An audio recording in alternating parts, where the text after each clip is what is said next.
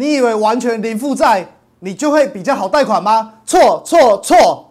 你必须跟银行好好打交道。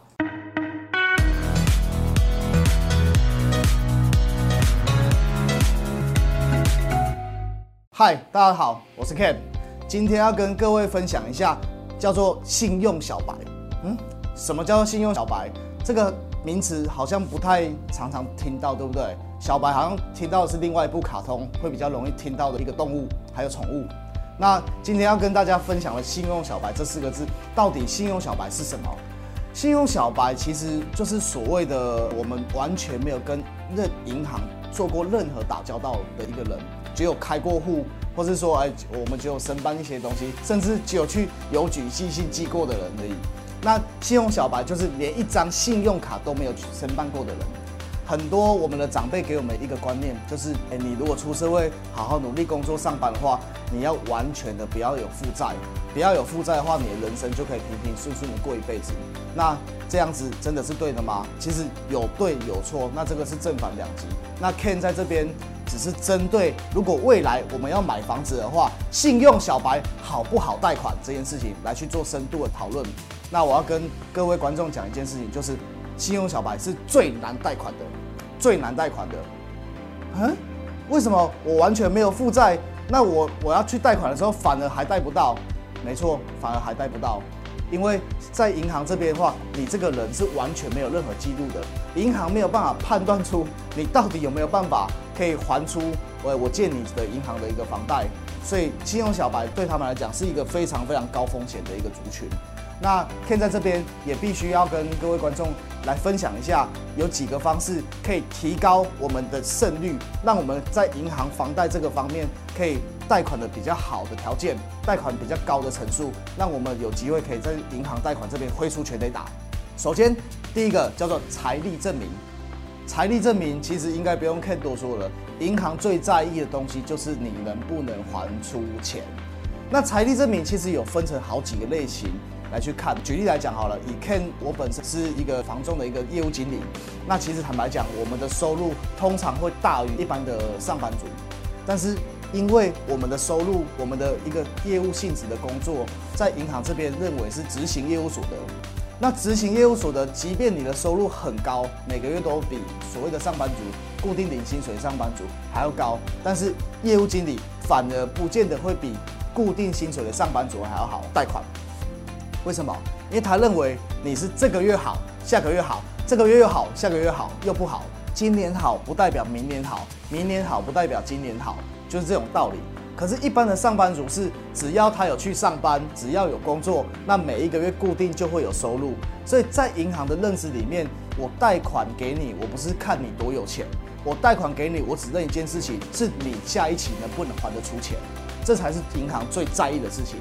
那另外还有另另外一个族群哦，特别好贷款，这个也不用我多说，相信大家都知道，叫做军公教人员。后面两个，一个是公务人员，一个是老师，公教两个人员比较不会有太大争议，他们都非常好贷款。那除了老师，如果你是实习老师的话，一般来讲，实习老师就是约聘人员，约聘人员就不算在这个范畴里面，比较好贷款的范畴里面。那比较有争议的人是什么呢？是军人。现在这个近十年的一个从业生涯里面，军人常常哈会误以为说，因为他有军人身份，所以他比较好贷款。这个地方也是一个非常大的迷失和非常大的盲点。坦白讲，军人绝对会比一般的上班族还好贷款。但是军人也有分成很多类型哦，是义务役的还是我们是自愿役的？那通常义务役的话是完全没加分的，义务役就是国民必须要服的一个兵役。那现在已经改成四个月了，所以形同虚设。那我们的自愿役也会有落差哦。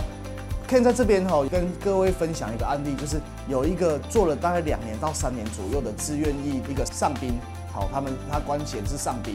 那他来这边给我们看房子，他认为说他自备款不需要准备太多，他就可以买房子了。结果我们银行一送下去以后，发现银行不承认他是军工教的那个族群。我们就想想为什么？分行那边的行员给我们讲的是，因为这个自愿役士兵他是四年的约聘期，所以在他们认为里面，他也是约聘制的，他不是军工教里面的。真正军工教被他们认定的人是什么样的人？是要至少在下士以上。哇，这这个很细的，下士以上，那还有军官，这会在他他们银行里面认为说是比较有保障、比较能够有机会还出钱的一个族群，他们就会认列在军公教里面。不然，如果是自愿意士兵，是四年那种自愿意士兵，他不会比较好贷款。这个是 Ken 的一个实战案例，跟大家分享。这是第一个财力证明。第二个，必须要怎样？合法缴税。合法缴税，你就可以有机会可以跟银行申办到比较好的条件。我举一个案例哈，就是我们假设我们就讲老师好了，学校的一个老师，学校老师一个月薪水大概是四万到六万不等，看我们的有一个头衔。那还有我们的年资。四万块一年年收入大概是五六十万左右，加上我们的年终奖金，那有年终奖金有有有本俸加起来五六十万的状况下，这个是我们老师的一个客人。那另外一个客人是怎么样客人？在菜市场里面杀猪的，在卖猪肉的。那因为他是自己的自营商，他赚的钱不一定会输给我们的在学校里面教书的老师。也许一个月这个卖猪肉的老板可以一个月赚十万块，甚至赚到十五万以上，那一一年的收入绝对是破百万的，年薪百万。可是因为老师的收入是基本上是一定要缴税，一毛都逃不掉的，一毛都逃不掉的，所以老师的一个合法缴税还有合理缴税的一个状态是非常优良的。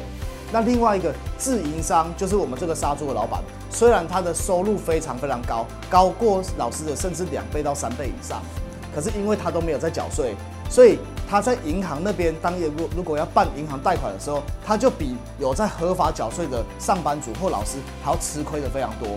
这也是跟第一个一样判断，银行认为说你能不能缴出我下一期的钱，我不知道，我不确定。